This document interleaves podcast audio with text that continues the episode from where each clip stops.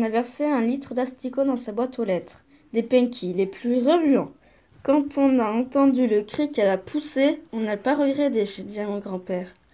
Faudra que tu racontes ça à Suzette, il a ajouté, les larmes aux yeux. Elle va adorer. Ça m'a refroidi d'un coup.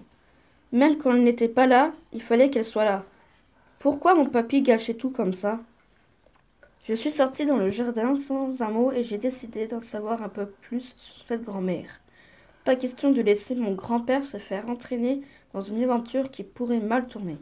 Je sais, c'est lui le grand, mais quand je le voyais faire ses yeux de biche devant sa gazelle, j'avais l'impression qu'il était capable de n'importe quelle bêtise. Et puis moi, les enquêtes, ça me connaît. On y joue souvent avec les copains. Cette fois, j'allais pouvoir m'exercer pour de vrai. Papy avait dit que Suzette habitait au bout du village. Alors, après le repas, j'ai attendu qu'il s'endorme en faisant ses mots croisés. Ça n'a pas manqué. Cinq minutes plus tard, il ronflait comme une loco. J'ai quitté la maison sur la pointe des pieds et je suis partie en direction du petit bois. Il fallait bien commencer par un bout du village. Mon intuition me disait que je ne me trompais pas. J'ai marché et quand j'ai vu la dernière maison, avec d'immenses tournesols plantés partout dans le jardin, j'ai su que j'avais vu juste. La porte et la fenêtre étaient grandes ouvertes et on entendait de la musique. Suzette écoutait la radio en chantant à tue-tête. J'ai ouvert le portillon tout doucement et je me suis approchée à pas de en me baissant pour ne pas être repérée. Et là, je n'en suis pas revenue. Tout était jaune. Les murs, le bouquet de fleurs sur la table, mais aussi le vase, la nappe, les torchons et même le liquide vaisselle. Une vraie cuisine de boutons d'or. Chapitre 4 La reine de la pop. Là où ma mâchoire a failli se décrocher, c'est quand la radio a commencé à diffuser une vieille chanson que ma mère fredonne toujours, Billie Jean de Michael Jackson.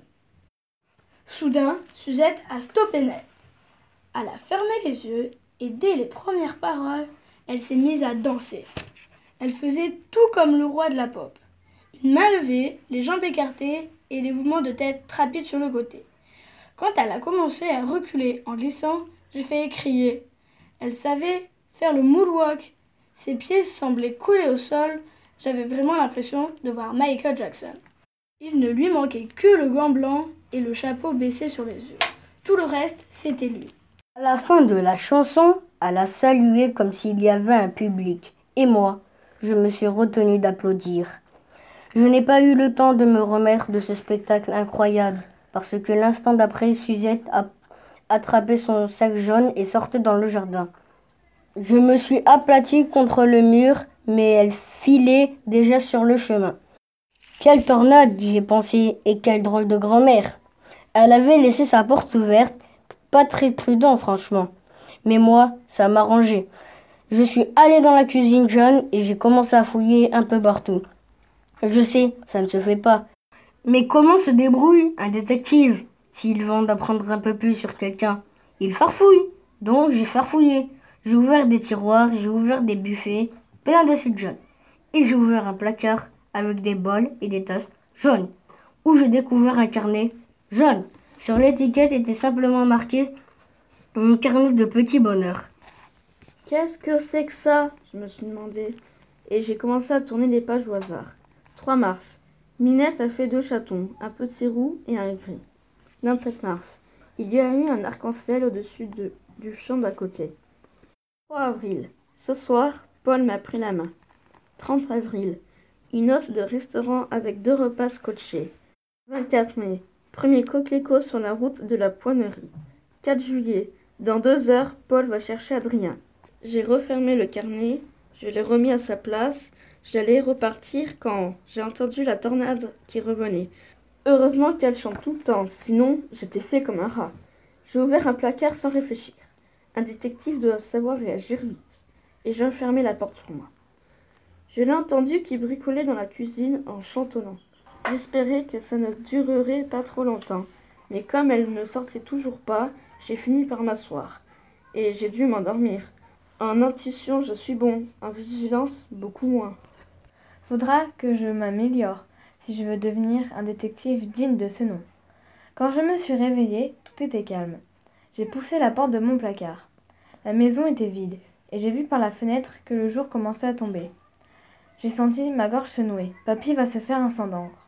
Malheureusement, cette fois, Suzette avait fermé sa porte à clé. Je ne pouvais pas sortir par la fenêtre, sinon elle allait rester ouverte. J'ai donc fait le tour de sa petite maison et j'ai trouvé, dans la salle de bain, un vasista entrebâillé. Si je réussissais à me glisser par là, ça serait parfait. Je me suis appuyée sur le dessus de la machine à laver, j'ai tiré avec mes bras, j'ai poussé avec mes jambes et tout à coup, j'ai basculé. J'ai atterri sur la tête et quand je me suis relevée, j'avais une grosse bosse en haut du front. Chapitre 5 Concombre à moustache. J'ai couru aussi vite que je le pouvais, même si ma tête me lançait affreusement. Quand je suis arrivée chez mon grand-père, ils étaient là tous les deux. Ne me refais plus jamais ça, Adrien, a dit mon papy, en me serrant très fort dans ses bras. C'est à ce moment-là que Suzette a crié Il s'est blessé, Paul, regarde ta tête Oh, cornebidouille s'est exclamé mon papy. C'est son truc à lui d'inventer des mots plutôt que d'en dire des gros. Il traite un chauffard de cornichon poilu, une personne désagréable de concombre à moustache, ou hurle, ou hurle cucurbitacé quand le marteau atterrit sur son doigt.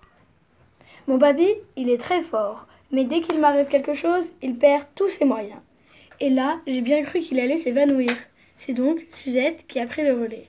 Elle a soulevé mes cheveux et elle m'a examiné le crâne, en me tenant contre elle. J'ai senti mes yeux qui commençaient à picoter. En voyant ça, mon grand-père s'est ratatiné comme une éponge. Alors, Suzette a dit Bon, ce n'est pas grave, on va juste appliquer une décoction. Une quoi? a dit mon grand-père avec une espèce de voix de canard. Une décoction de ma fabrication. Un genre de potion, si tu préfères. Va me chercher trois crottes de chauve-souris, Paul, s'il te plaît. On s'est regardé avec un drôle d'air, mon grand-père et moi. Mais comme Suzette tendait la main, il est parti aussitôt. Quand il est revenu, elle lui a fait signe de mettre les crottes dans un petit saladier. Il me faudrait aussi un brin de thym en fleurs. Et une plume d'hirondelle, s'il te plaît. Après tout ça, elle a ajouté avec un sourire Ah, j'ai oublié, un rayon de lune. Fastoche, a dit mon papy avec un clin d'œil. C'est ce que je répète tout le temps à ma mère. Ton grand-père irait décrocher la lune pour toi. Alors, un rayon? Évidemment. Ça ne lui faisait pas peur.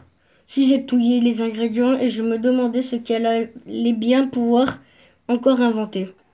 Elle a plongé sa main dans sa poche, puis elle a dit Et de la poussière d'étoiles. Mais évidemment, sans amour, tout ça ne sert à rien. Paul Souffle l'amour que tu as pour Adrien, elle a ajouté en lui tendant la potion. Et ce sera prêt.